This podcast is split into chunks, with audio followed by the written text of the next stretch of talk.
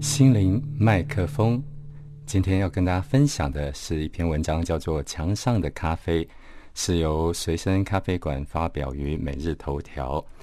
这个内容是这样的哈有一天我和朋友在洛杉矶一家有名的咖啡厅闲坐，品着咖啡。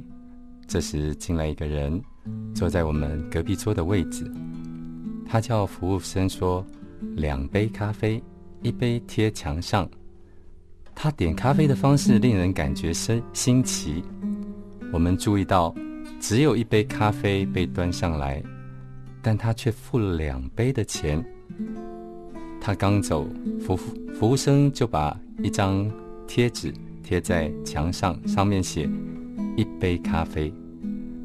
这时，又进来两个人，点了三杯咖啡，两杯放在桌子上，一杯。贴在墙上，服务生又像刚才那样子，在墙上贴了贴纸，上面写着“一杯咖啡”。我们虽然感到新奇和不解，但由于事不关己，所以我们喝完了咖啡，付了钱就走。几天后，我们又有机会到这家咖啡厅。当我们正享受咖啡时，进来一个人。此人的衣着和这家咖啡店的档次和气氛极不协调，一看就是个穷人。他坐下来，看着墙上，然后说：“墙上的一杯咖啡。”服务生以惯有的姿态恭敬地给他端上了咖啡。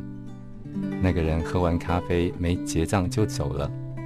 我们惊奇地看着这一切。只见服务生从墙上摘下一张纸，丢进垃圾桶。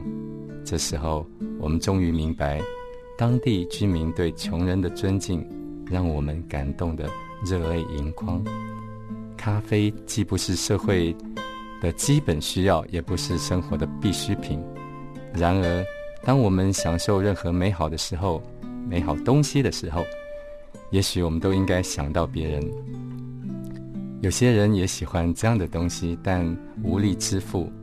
再说说那一位服务生，他在为那个穷人服务时，一直都是面带笑容；而那位穷人，他进来的时候，也无需降低自己的尊严去讨一杯免费的咖啡，他只需看看墙上有没有贴着墙上的一杯咖啡。